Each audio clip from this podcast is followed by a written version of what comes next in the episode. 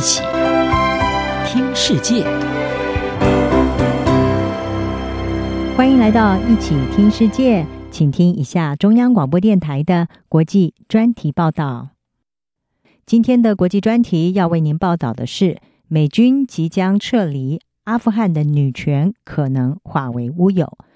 美国前总统川普政府在二零二零年的二月份和阿富汗民兵组织塔利班达成了和平协议。美国方面承诺会在今年的五月一号全面的撤离阿富汗，来换取塔利班和阿富汗政府之间举行和谈。而占据阿富汗百分之三十土地的塔利班，从去年九月开始跟阿富汗政府展开谈判，但是进展不多。此外，最近几个月以来，阿富汗境内的街头暴力也与日俱增，而针对维权人士、记者、医生、法官还有专业人士的暗杀也是有增无减。尤其当这些人是妇女的时候，美国国务院在日前就表示，阿富汗暴力的等级已经高到了让人没有办法接受。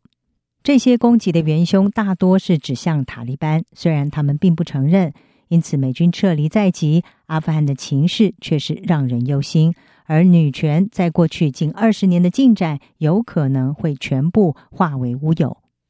根据世界经济论坛在三月三十一号所公布的二零二一年全球性别差距报告，在报告当中，阿富汗在一百五十六个国家当中是排名最后一名。但是，这并不是阿富汗女权最恶劣的时期。阿富汗妇女事务部的新任副部长，二十九岁的女性贾吉尔，她就向美国线上时事杂志《外交家》是表示，在塔利班一九九六年到二零零一年统治期间，他们不让妇女受教育，也不让妇女就业，而且妇女不得在没有男子陪伴之下走出家门，如果违反规定，还会受到公开鞭打以及用石头击毙等等这些刑罚。贾吉尔指出，在塔利班倒台之后，阿富汗的妇女平等取得了许多的进展。阿富汗国会也在妇女保障名额之下，女性议员的比例已经追平了美国的国会。阿富汗所有学童当中，也有百分之四十是女孩，而性别平等也已经载入了阿富汗的宪法当中。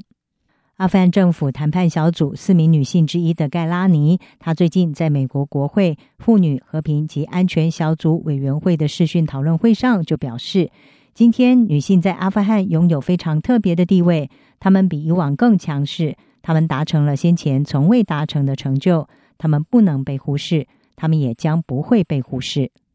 但是，阿富汗女性所获得的这些成果仍然相当的脆弱。而且可能会再度的失去。外交家杂志就指出，塔利班虽然宣称他们对妇女受教育的看法已经从一九九零年代以来出现了一些进化，但是根据人权观察组织，在塔利班的正式声明还有官员的实际立场之间，还是存在着重大的落差。以阿富汗政府和塔利班的会谈为例，在杜哈会谈当中，阿富汗政府的二十一人谈判团里面，女性只有四个人。到三月的莫斯科会谈，则只剩下了一个人，而塔利班在和平会谈当中根本没有女性代表。贾吉尔就指出，会谈当中各方利益相关者有太多的法夹弯了。塔利班方面在持续进行的谈判中缺乏清晰度，也让他对阿富汗妇女未来的下一步会如何感到害怕。美国众议院妇女和平及安全小组委员会的共同主席范兰科，他也说，过去几年阿富汗妇女取得的成果恐怕会全部蒸发。而面对阿富汗的情势，美国总统拜登政府官员也一再的强调，阿富汗政府和塔利班之间的任何协议都必须要保护人权，尤其是妇女和少数族群的人权。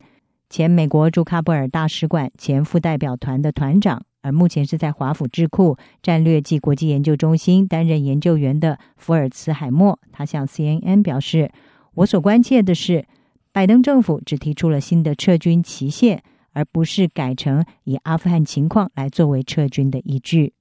这些撤军依据必须要包括停火，而且也应该要展开包含在政治路线当中的社会协议。”福尔茨海默说：“妇女。”年轻人和少数族群的权利，这些都受到暴力威胁，即使是来自内战的暴力，或者是特别针对这些族群的暴力，他们都是第一批受害的人民。而为了加速阿富汗的和解跟停火，美国国务卿布林肯在写给阿富汗总统甘尼的信当中，就提出一系列的建议，其中包括要共同组成一个临时政府，共享权力协议。美国共和党的众议员，也是妇女和平及安全小组委员会共同主席之一的沃兹，他就指责说，美国会提议解散一个有宪法支持、经过民主选举，并且由我们共同为他战斗、捍卫的政府，实在是让我震惊。而其中一个关键的部分是妇女的权利。他说，尤其是塔利班是不是会信守承诺，切断跟盖达等恐怖组织的关系，并且保护阿富汗妇女和少数族群的权利，让人强烈的怀疑。不论如何，美国从阿富汗撤军在即。而塔利班的势力已成，撤军协议也难以逆转。拜登政府似乎也无法阻止塔利班的执政。阿富汗女权发展的前景实在是令人忧心。以上专题由央广编译，黄启麟撰稿，海青青播报。谢谢您的收听。